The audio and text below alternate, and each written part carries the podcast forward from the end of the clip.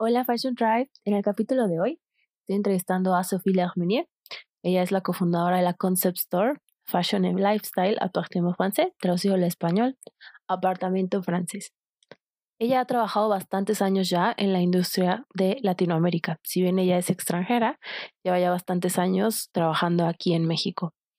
Ella ha trabajado para marcas como Lacoste, Forever 21. Empezó su, su carrera en Hermes, y bueno, eh, tanto Forever 21 como La Coast han sido cosas que ha hecho aquí en México, empleos que ha tenido aquí para el mercado mexicano. Entonces, bueno, ella nos va a platicar desde cómo gestionar equipos remotos, algunos tips que ha tenido ella, pues que encontrar, digamos, soluciones para el emprendimiento que ella ha hecho ahora a partir de la pandemia, hasta cuestiones, rasgos característicos del mercado latinoamericano, que estoy segura que para todos los diseñadores o fashion insiders de la industria latinoamericana que están aquí escuchándonos les van a servir bastante. Ella nos va a llevar un poco de desde su camino cuando le empezó a gustar la moda hasta su día hoy que consiste pues en llevar un emprendimiento. Espero que disfruten bastante la entrevista. Van a ver que Sofía es una persona increíblemente agradable a pesar de la trayectoria que tiene y nos compartió bastantes cosas que sé que van a poder aprovechar todos. Entonces, bueno, les dejo la entrevista. Ella es Sofía Larmenier y está con nosotros en Caminos a la Moda. Caminos a la Moda.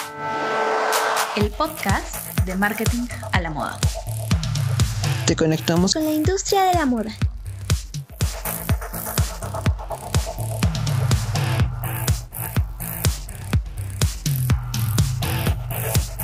Me gustaría que te presentaras un poco, primero que hables un poquito brevemente de tu trayectoria para que te conozcan los que nos están escuchando ahora. Uh, mucho gusto Alejandra, mil gracias por invitarme en tu podcast. Me da muchísimo gusto porque es el primero que hago en México y me da gusto que sea con alguien que está tan enfocada en moda y marketing. Uh, para presentarme rápidamente, yo tengo 33 años, uh, soy francesa y llevo tres años viviendo en México.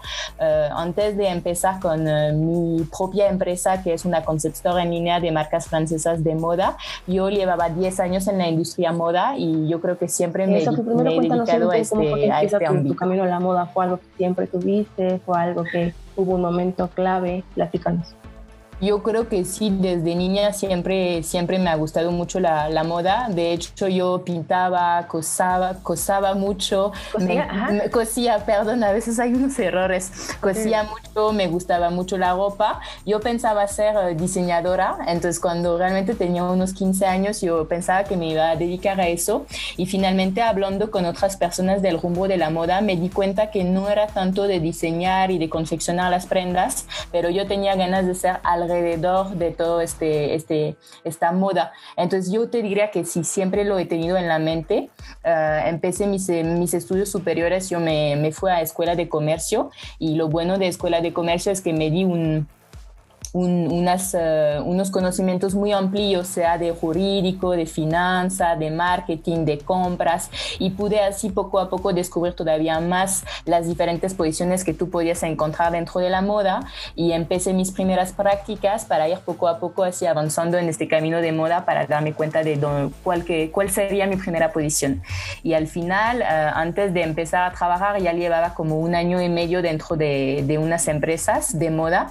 De hecho, me fue primero para mi primera práctica, me fui a Perú en una empresa de alpaca eh, como gerente de producto, vamos a decir, pero una posición de becaria y durante seis meses descubrí realmente esta fibra de alpaca y, y, de vicuña también. Fue increíble como experiencia. Yo creo que de ahí me, me llamó un poco la atención, eh, me llamó mucho la atención América Latina y siempre tuve ganas de regresar. Y después de esta primera posición como becaria, yo también descubrí el mundo de las tendencias porque estuve como becaria en una agencia de tendencia, que es algo que existe mucho en Francia, no sé si existe en México, pero que ayudan a las empresas del sector de la moda a saber por, por dónde ir al nivel de tendencia y dónde posicionarse en un futuro a dos o tres años, a, a veces hablamos de largo plazo. Eso fue como mi segunda experiencia. Y la última al final fue dentro de una empresa de lujo francesa que se llama Hermes y aquí entré como becaria para terminar todo este, este camino de estudiante y de ahí fue también mi primera posición porque justo por haber terminado una posición de becaria con, con ellos, pues me invitaron a seguir con un contrato temporal. Y bueno, antes de que pasemos a la siguiente pregunta, me gustaría que les compartieras a los que nos están escuchando como puntos clave o a lo mejor algunos como bullet points que tú viste que te ayudaron a que después de que estuviste en, en Hermes como becaria, que Hermes dijera, quédate, Sofía, queremos que, que te quedes a formar parte del equipo.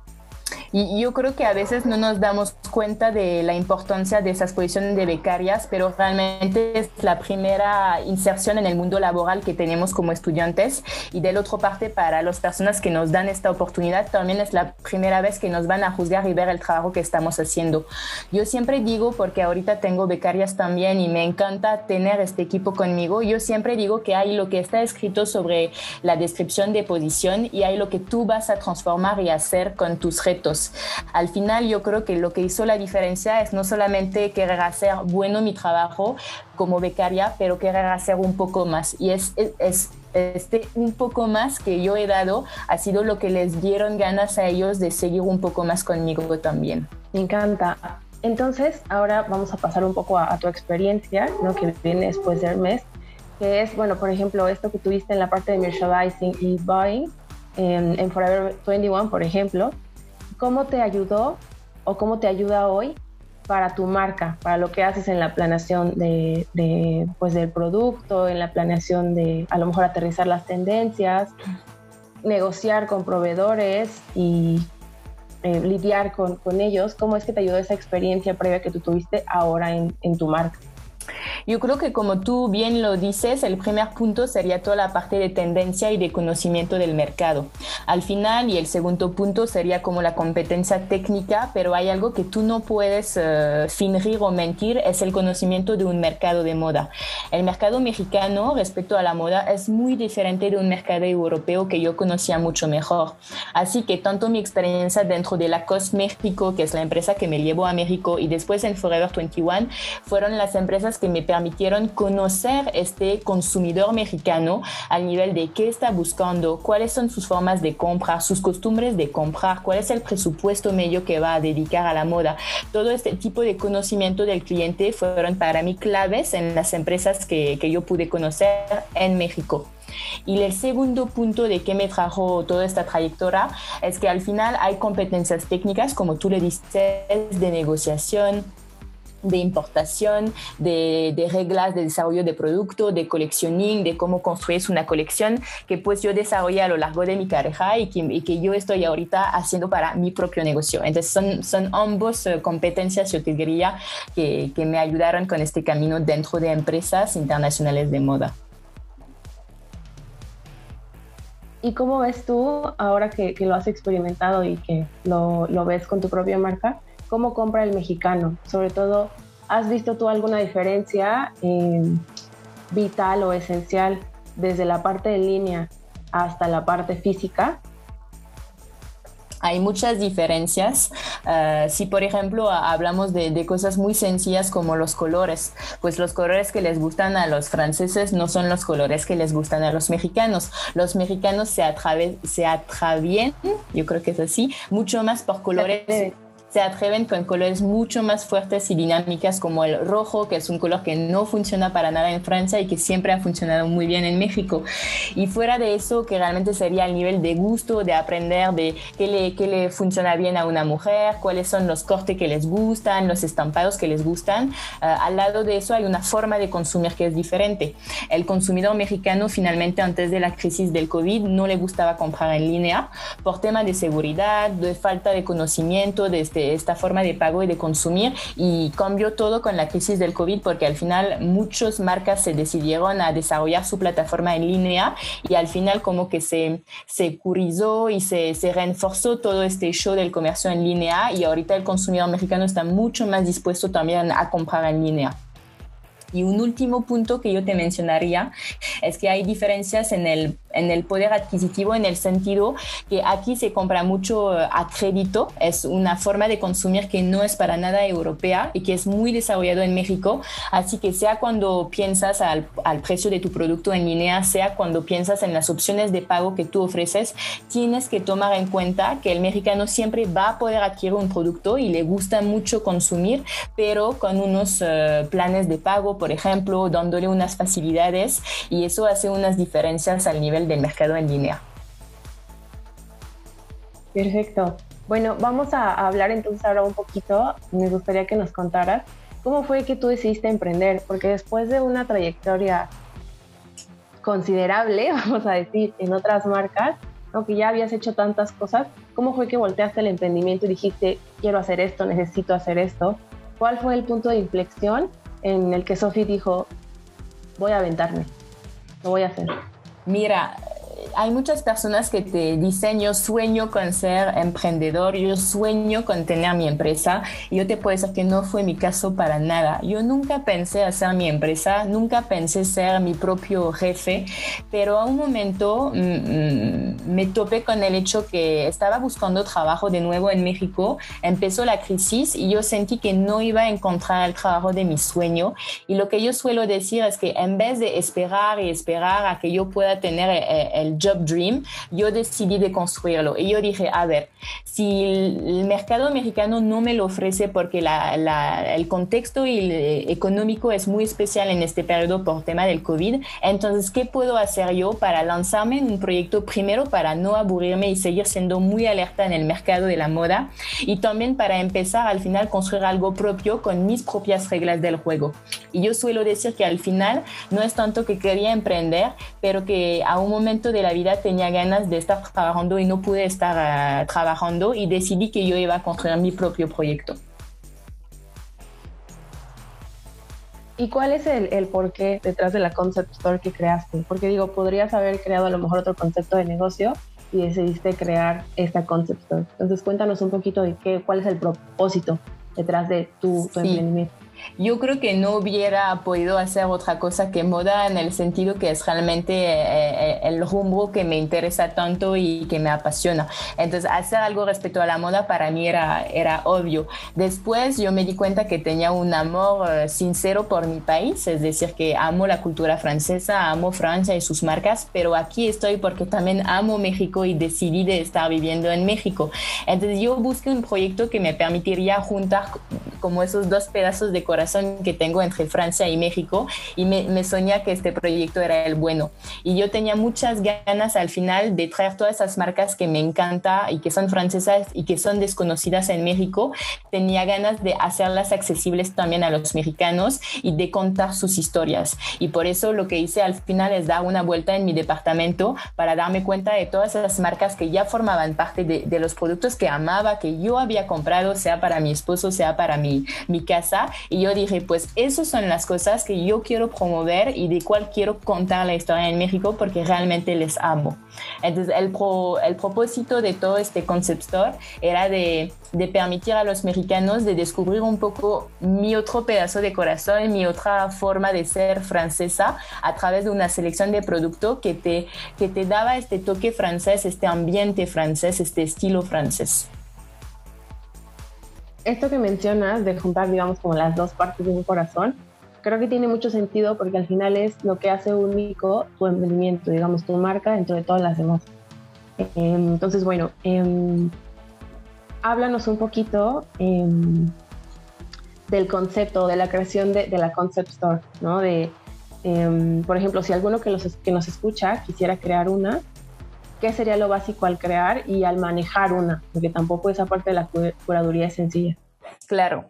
Mira, yo tenía ganas desde el empiezo que el proyecto sea muy poderoso y muy estructurado. Eso fue una decisión personal, pero yo pensé, si me lanzo en un negocio así, es porque yo tengo mucha ambición de que en unos años este proyecto sea realmente successful y con beneficios.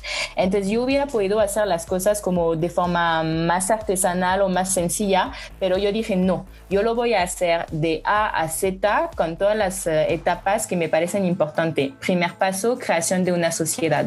En este caso, yo creo una sociedad moral y no una sociedad física que tiene sus pros y sus cons, pero en este caso para mí y también para mi credibilidad respecto a las marcas que yo iba a solicitar para importar y vender en mi plataforma, yo necesitaba una estructura sólida que daba confianza justo para importar esos productos.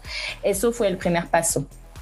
Un segundo paso que fue, todo eso es tiempo y no es tanto dinero, fue eh, la solicitud de padrones de importación. Cuando tú importas productos del extranjero, tú puedes pasar a través de una comercializadora que te va a cobrar un porcentaje sobre el valor de tu mercancía para poder importarla o tú puedes solicitar los padrones de importación que te dan a ti como sociedad el derecho de hacerlo. Eso fue un paso importante que tomó tiempo, pero que entonces me va a permitir a medio largo plazo de tener muchos beneficios. Un tercer punto que yo te mencionaría es de tener unos socios comerciales que son estables, de confianza y de la misma forma que trabajan eh, de forma muy correcta, muy transparente. Aquí hablo de, la importación, de la parte del flete internacional, de todos los que han gestionado las aduanas y la salida de los productos de aduana. Y igual, eh, de misma forma, aquí me rodeé de personas de confianza y el último punto, yo te diría, fue de establecer una plataforma en línea segura y de calidad. En mi caso, yo usé Shopify porque me parecía lo más sencillo, mientras que yo no conocía nada de marketing digital y de plataforma e-commerce. Entonces, me pareció que fue la mejor plataforma para poder gestionar mi, mi comercio en línea. Y aquí implementé unos pagos seguros como unos, eh, ¿cómo se llama? Unos medios que te permiten pagos seguros a través de tu plataforma, como Stripe por ejemplo, que asegura que las personas que pagan a través del sitio igual le, trae confianza y seguridad de los pagos. Todas esas pequeñas etapas u, cositas hasta, hasta el contador con quien estoy trabajando son los que le da estabilidad y seguridad y transparencia a mi empresa. Y para mí, cuando quieres arrancar un proyecto, tienes que pensarlo a largo plazo porque tienes que estar muy optimista sobre el éxito de tu, de tu business. Y para eso, mejor desde la base y desde el inicio, tener todas las piedras que van a constituir una empresa sólida y fiable. Y por ejemplo, mm, para esta parte, como tú lo mencionas, ¿no? de ir sumando gente al proyecto, ¿cómo haces que la gente se sume al concepto, se sume al proyecto? Y quizá también cuéntanos, em, cuando tú presentas la marca con alguien que quieres que se sume, con un posible socio, colaborador, etcétera, ¿cómo la presentas? ¿Qué es lo que le dices? ¿Cuál es tu pitch para presentar la conceptual? Tú debes estar súper convencido y es cierto que cuando arrancas y que todavía no hay ningún piedra que esté establecida, es complicado porque tienes que fingir la posición de un CEO, de un futuro CEO que está platicando de un proyecto muy válido, muy exitoso y muy poderoso. Entonces hay una parte que es ser convencido tú mismo con el éxito de tu proyecto porque tú tienes que tranquilizar las personas con quien estás trabajando. Lo que a mí me funcionó muchísimo es que yo empecé con una primera marca que yo contacté porque, porque me gustaba mucho y les le expliqué de forma muy transparente que mi proyecto era un proyecto que todavía no había, pero quería saber si de, por casualidad les gustaría, estarían de acuerdo para dejarme comprar su, su marca, etc. Y cuando yo tuve la primera respuesta positiva, eso fue como el pequeño gancho que, que me permitió traer a todas las otras, porque yo siempre mencionaba, tal marca ya está de acuerdo para trabajar conmigo. Y como era una marca bastante conocida, como que eso era como el gancho que funcionó muy bien para que todas las otras marcas me dijeron, ah, sí, está súper padre, igual yo voy a jalar con tu proyecto. Algo que yo hice también mucho antes de todo este pitch, justo como lo mencionas, para sentirme cómoda, es que yo eh, me conecté a través de LinkedIn con otros emprendedores franceses que habían hecho unos negocios similares, pero en otros rumbos, como por ejemplo en comida y gastronomía. Y les dije, mira, yo estoy pensando en este proyecto ¿Cómo lo ves? ¿Y tú cómo lo hiciste? Dame unos consejos. ¿Qué tips me puedes compartir? Entonces, yo me apoyé mucho en la comunidad y los contactos que yo tenía para jalar así pedazos de enseñanzas, conocimientos que me permitieron sentirme más confiada también cuando yo daba mis primeras llamadas. Pero básicamente hay siempre unas palabras un poco claves que funcionan. Hay como cosas que tranquilizan. Tú tienes que hablar de un concepto único, de exclusividad. Tú tienes que debes poner un poco de wow efecto en lo que estás diciendo, porque obvio que estás intentando convencer a la gente.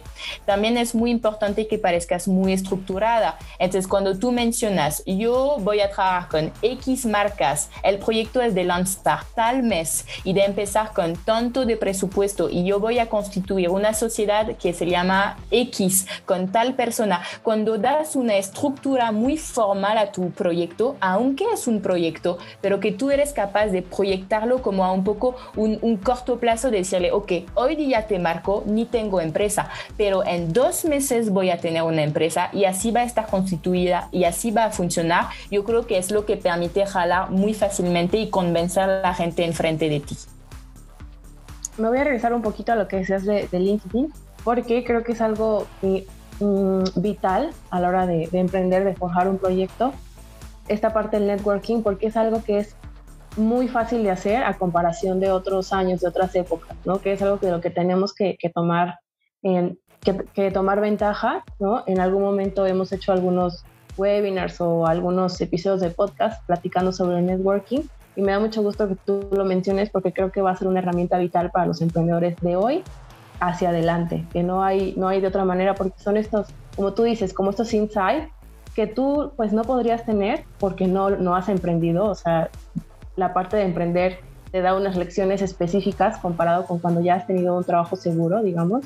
Entonces me, me agrada mucho que, lo menciones y ahora pues me gustaría pasar a la parte de em, cómo haces, digamos, que, que, la imagen de las marcas o que las marcas, cómo las proteges en el sentido de que ellas no van a estar controlando su imagen en tu, en tu concept ¿no? Digamos que tú te vas a hacer responsable de esa parte. ¿Qué es lo que tú les dices? ¿Cómo lo manejas? Cuéntanos un poquito de eso. Claro que las marcas por no estar presentes en el mercado mexicano, pues deben tener uh, aseguranzas que tú vas a cuidar la marca. Entonces, ellos tienen unas reglas que te piden respetar y tú puedes también mencionar unas cosas que les van a tranquilizar. Una cosa que ellos cuidan mucho es que la imagen de marca global uh, respecto a tu sitio sea de calidad y sea alineada con su imagen de marca. En este caso, la selección de marcas que yo tengo uh, hacen sentido en entre ellas y no hay una que como que está completamente desconectada con el discurso de marca y que entonces la otra marca me diría, a mí no me gusta que yo esté presente y vendida con tal marca que me parece muy mala y que no funciona con lo que tú estás promoviendo, Sofía. Entonces, eso es un punto de que tu universo global de marca, la historia que estás contando, está alineada con los valores de las marcas que tú tienes presente en tu plataforma. En mi caso, yo busco marcas de, de calidad que son bastante premium. Uh, yo tengo 80% de la selección que son Made in Union Europea o Made in Francia, que promueven el savoir-faire, la calidad, materias naturales como el algodón o la lana. Todo eso es un discurso de marca que yo estoy compartiendo con las marcas que yo tengo en línea. Y después las marcas te, puedes, te pueden poner unas reglas y aquí te voy a dar un ejemplo. La marca te puede decir, yo no quiero que tú hagas descuento a lo largo de la temporada. Yo quiero que haya una coherencia en el posicionamiento de precio y en este caso hablamos del mercado de Estados Unidos porque varias marcas que yo tengo están presentes en el mercado americano y no les gustaría, por ejemplo, que se venda 100 eh, dólares en Estados Unidos y que en el sitio de Sophie, porque Sophie acepta de romper su margen para vender más, se venda 50 dólares. Eso sería como una incoherencia de marca a nivel global que a las marcas no les gustan, no les gustan para nada. Y por eso ellos te comparten muchos materiales, como por ejemplo fotos, para que esta imagen de marca sea bastante internacional para ellos y que no haya una persona en un país que hace ruido o que hace una diferencia muy fuerte en la forma de presentar los productos. Entonces, si respetamos esta coherencia para ellos a nivel global, es algo que les gusta mucho y que te piden cuidar para respetar su imagen de marca. Claro, que no generes esta desconexión, ¿no? Que no sea una desconexión cuando entran al sitio y después cuando ven la marca en Francia o en otro mercado, que no sea una desconexión de que veas una foto aquí y otra foto allá, ¿no? Exacto. Que se, que, se entienda que es la misma marca en todos lados, ¿no? Exacto, exacto. ¿Tú cómo traduces o cómo consideras importante el traducir, digamos, el concepto de una marca a la parte digital? Y por ejemplo, tú que tienes Apartement Francés, ¿cómo le harías para traducirla a la parte física, que sería lo contrario. Ah, ok. Entonces, para primero eh, contestar un poco sobre la parte digital y después cómo lo traduzco en la forma, en la forma física. En la parte digital, eh, yo tengo valores a través de este proyecto. Por ejemplo, te mencionaba savoir-faire, elegancia, calidad, transparencia. Eso es muy fácil de traducir al nivel de una página digital eh, en los contenidos que tú promueves en tu página. Te doy un ejemplo.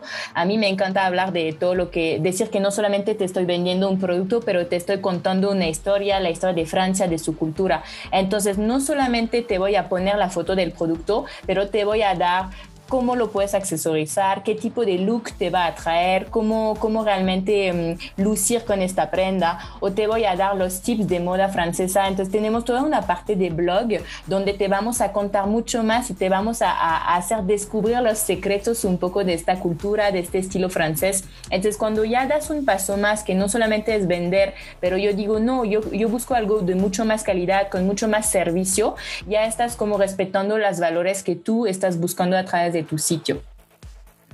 Eh, toda la parte de servicio al cliente que podemos tener a través del sitio. Igual hemos trabajando con una em, empresa de marketing digital que se llama CastTV para no solamente tener foto en el sitio, pero tener también unos videos de los productos que tenemos sobre el modelo. Hicimos un live de producto. Esta parte de servicio adicional que tú traes va de la mano con un posicionamiento más premium de la concept store, unos productos de más calidad y todo eso, en fin, va justificando el precio un poco más alto, un poco más premium que tú tienes de tus productos. Entonces, al final, cuando tú lo proyectas en un mundo físico, tú te quedas con los mismos, eh, la misma receta. Entonces, si tú promueves unos valores, una atención al cliente, igual lo tienes que tener en, un ambiente físico. Entonces, eso se traduce a través de una atención al cliente con unos vendedores de calidad, un ambiente acogedor que te da realmente todos los servicios que podrías buscar, los consejos que tú vas a buscar cuando vienen en el espacio físico. Eso sería mi respuesta yo creo, y espero contestar a, tu pregunta. No, estuvo, estuvo súper bien, no te preocupes. Em, haciendo referencia un poco a lo que platicas de, de las marcas, em, de, de, cómo, digamos, esta parte de servicio es súper importante para justificar un precio, me gustaría que nos dieras algunos ejemplos, porque hay algunas marcas o diseñadoras, creadoras de marcas que nos escuchan y tienen un producto que se quiere posicionar por precio, pero a la hora de hacer la venta en línea no saben cómo hacer eh, este servicio extra, ¿no? No saben cómo sería, digamos, em, porque igual a lo mejor en la parte física para ellas era más sencillo, pero ahora que todo esto ha, ha migrado a digital, para ellas es un poco complicado. Entonces me gustaría que nos dijeras a lo mejor uno o dos ejemplos de servicios extra que tú pasas en la parte digital al cliente. Claro, el primero para mí es la parte de las fotos. Justo porque no tienes un espacio físico, lo primero que tienes que cuidar es la presentación del producto en tu sitio. Así que si no luce bien la foto y el producto, jamás el cliente lo va a comprar porque desafortunadamente es lo único que ve el cliente es una foto. Para, para compensar un poco eso, puede, puedes justamente eh, añadir unos videos, que es algo que hicimos. Entonces, no solamente vamos a, a ver el producto en una foto, pero también lo vamos a mover a través de un video y eso lo puedes reforzar en tus redes sociales haciendo todavía más video porque eso es lo mejor para realmente que podemos ver y entender el, el porte, la calidad del producto. Y después otra cosa sería toda la parte de texto y de descripción. Tú puedes pensar, ay no, yo no voy a aburrir a la persona, solo le voy a poner una foto. No, la persona realmente pasa tiempo leyendo lo que estás diciendo. En nuestro caso tenemos una descripción que hacemos eh, lo más detallada posible para decirle, ok, aquí tienes tres botones, hay un foro, el material es así, eh, el fit es recto, todo eso es muy importante. Igual mencionamos de dónde viene el producto eso es algo que puede justificar. Si está hecho a mano, si es un bordado a mano, si eh, el botón es de, es de cerámica o lo que sea plateado, todos esos detalles son los que justifican el precio. Si tu producto está hecho a mano en Francia o si está hecho en un taller artesanal en México, todo eso es lo que le da valor a tu producto y que viene a justificar su precio. Porque hoy día tenemos un consumidor que está muy alerta y que sabe perfectamente por qué razón un, un producto está está a 200 pesos y por qué un producto está a 2000. El, el consumidor no es nada tonto, ya es muy al tonto de lo que pasa en la industria de la moda. Lo importante es mencionarlo y no considerar que es inútil o que no es importante. Al contrario, reforzar toda esta descripción para justificarlo de forma muy transparente y muy honesta, eh, sin pensar que es algo obvio para el, el cliente que está viendo el producto en línea. ¿Qué haría diferente, digamos, en la Sofi que, que inició o, bueno, primero me gustaría, antes de esta pregunta, em, antes de que se me pase, me gustaría que nos contaras desde que tú empezaste con, con, este proyecto de emprendimiento, ¿cuál ha sido el reto más grande que se te ha atravesado? Porque estamos en un, em, digo, en un mundo en el que ahora pues ya no podemos resolver todo de manera física, muchas cosas las tenemos que resolver de manera remota. Entonces, platícanos un poquito de eso yo de forma muy más larga, yo te diría que cuando emprendes, descubres mil cosas que no son dentro de tus competencias, que a pesar de tener 10 años en la experiencia de la moda, hay mil cosas que yo aprendí en este año y fue increíble el camino de aprendizaje por cual tuve yo que pasar. Entonces, eso fue como la dificultad de reconocer que hay mil cosas que yo no sabía hacer, pero que yo iba a descubrir y que yo iba poco a poco a saber hacer. Y entonces el camino del, del aprendizaje es inmenso, lo que te puede dar miedo, pero también lo que te puede decir, wow, es increíble, me falta mucho para aprender y lo voy a lograr, porque obvio tienes que pensar que lo vas a lograr. Al final, el tema del remoto en el emprendimiento, sinceramente, para mí no fue un problema. A ningún momento sentí que yo me estaba bloqueada, pero es más de aceptar que tú no vas a saber todo y que vas a deber todavía, a pesar de tu experiencia, aprender mucho. Me encanta. Bueno, Sofi, entonces ahora sí, platícame qué es lo que haría diferente la Sofi, que ya sabe, eh, que ya pasó por este camino, ¿no? ¿Qué haría diferente al principio cuando inició?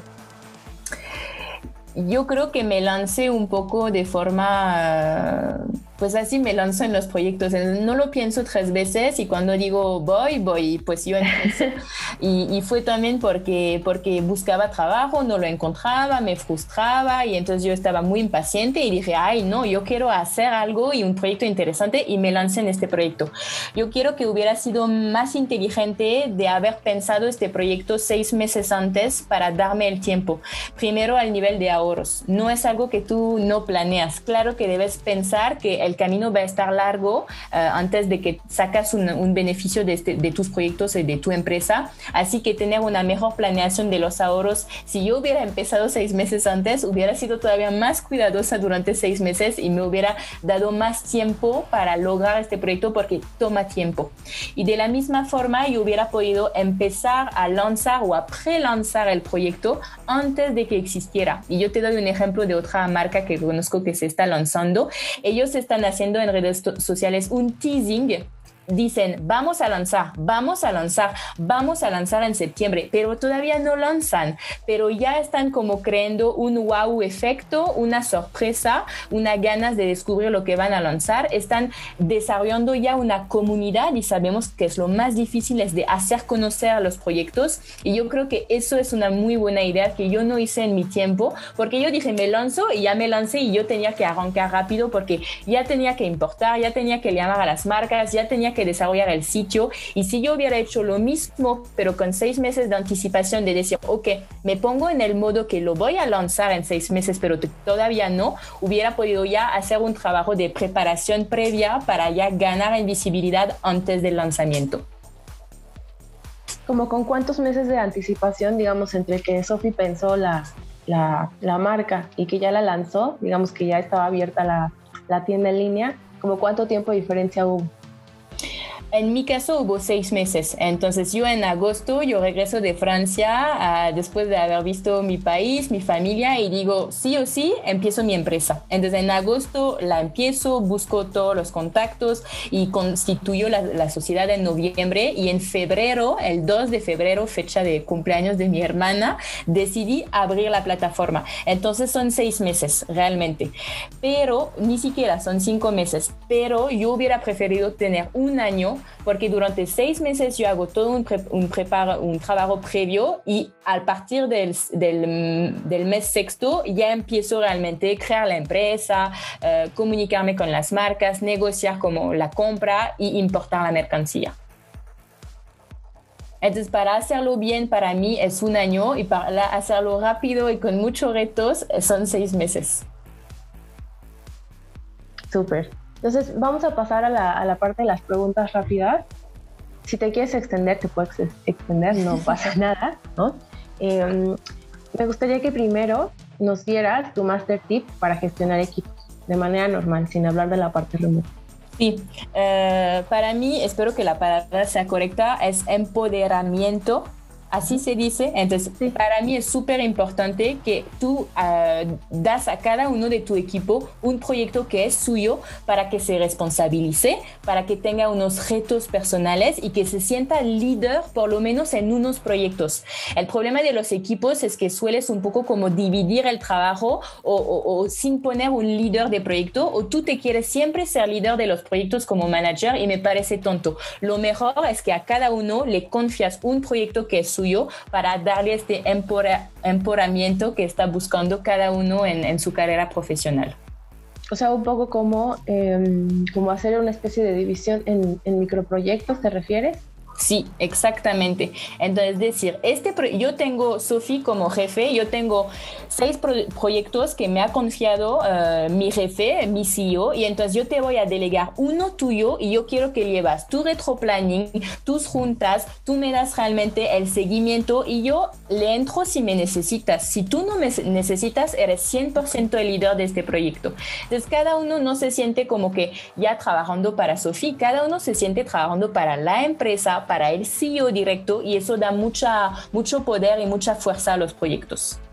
¿Cómo haces que la gente se apropie, o sea, que cada miembro del equipo se apropie del proyecto que le estás dando, que lo haga suyo?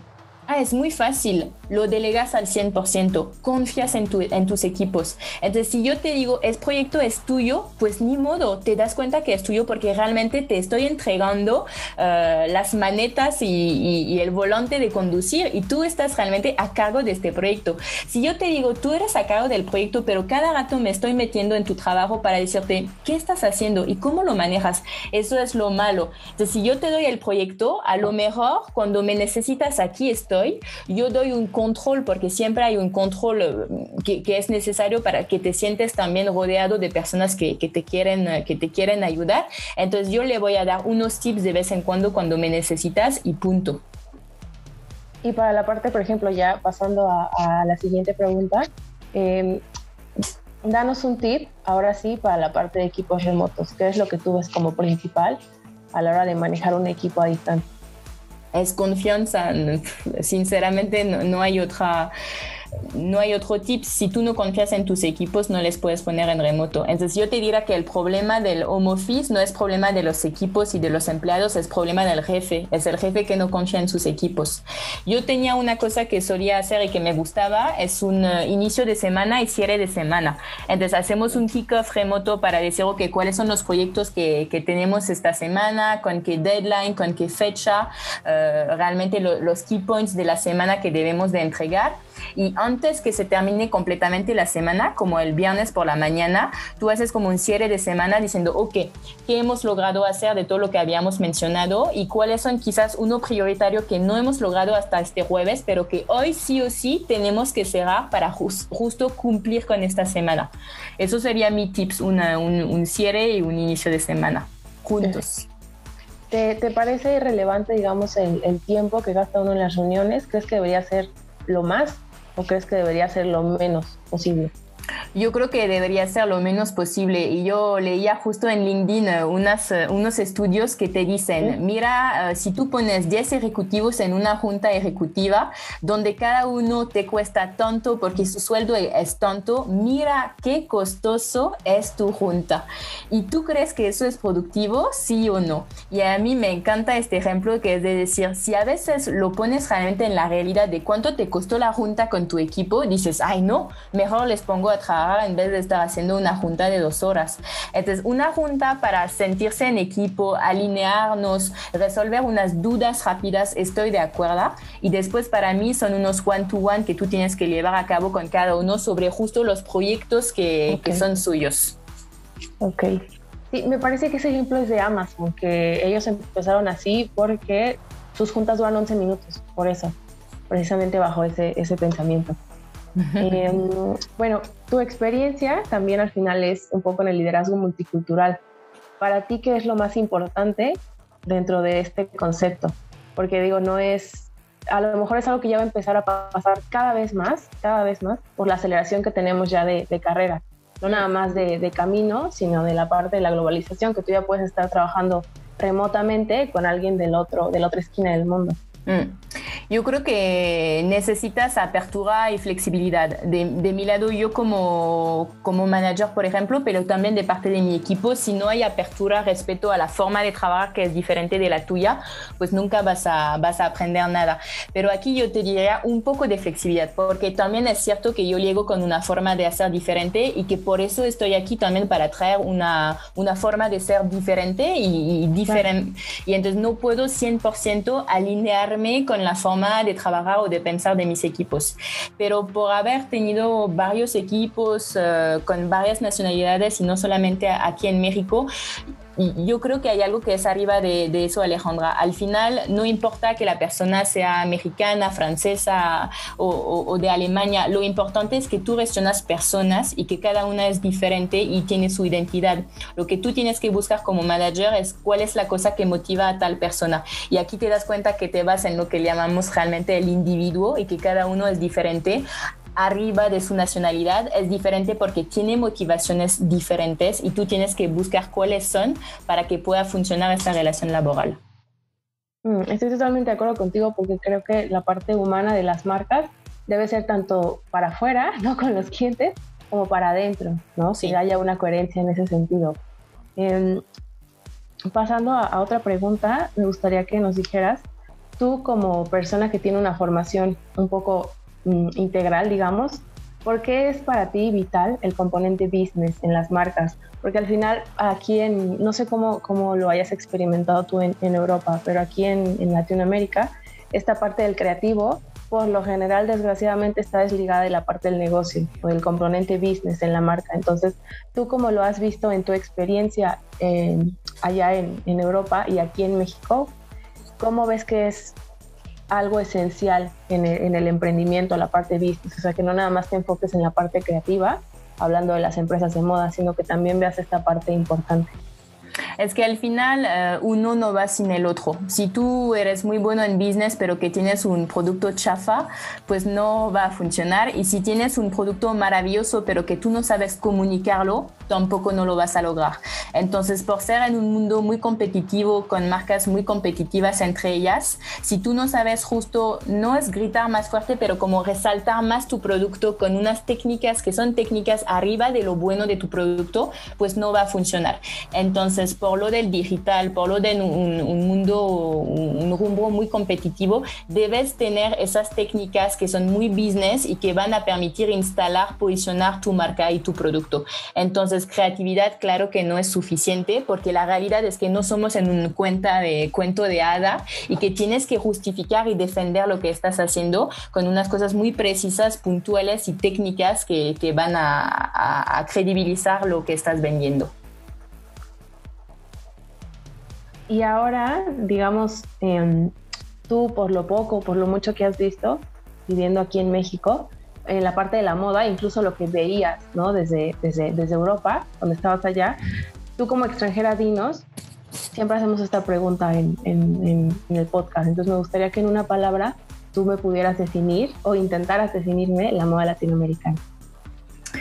Yo desde afuera la veo muy poderosa.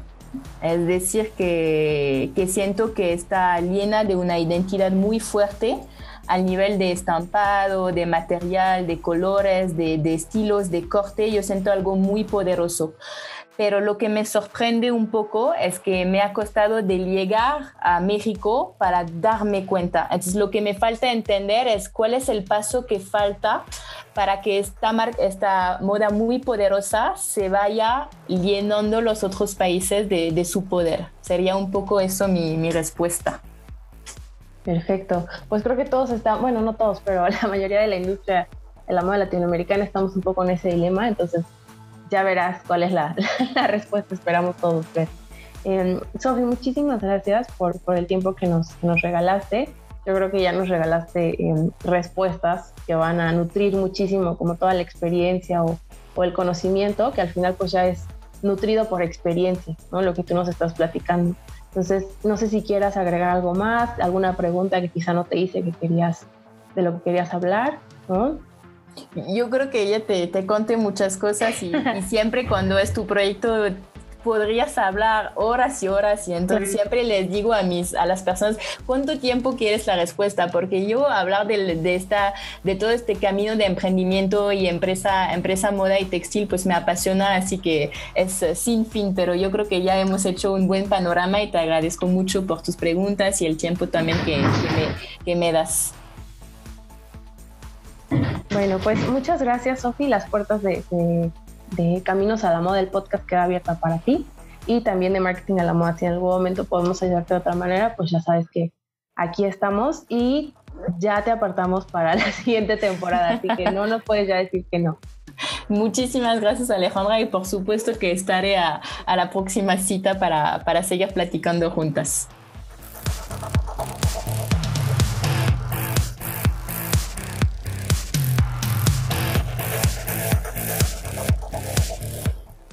Si aún no le han dado clic en seguir aquí en Spotify o no nos han puntuado en el resto de las plataformas en las que tenemos el podcast, vayan a hacerlo ahora Fashion Tribe. Esto nos ayuda a que el algoritmo nos vaya mostrando a más personas que necesiten escuchar toda esta información, estas entrevistas, conocer a estos invitados, estas profesiones de la moda, para que tomen decisiones informadas y poco a poco vayamos construyendo una industria de la moda latinoamericana más fuerte.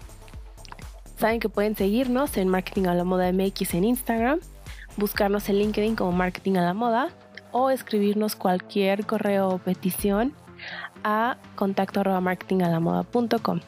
No se olviden de visitarnos en marketingalamoda.com. Nos vemos en el próximo episodio. Caminos a la Moda.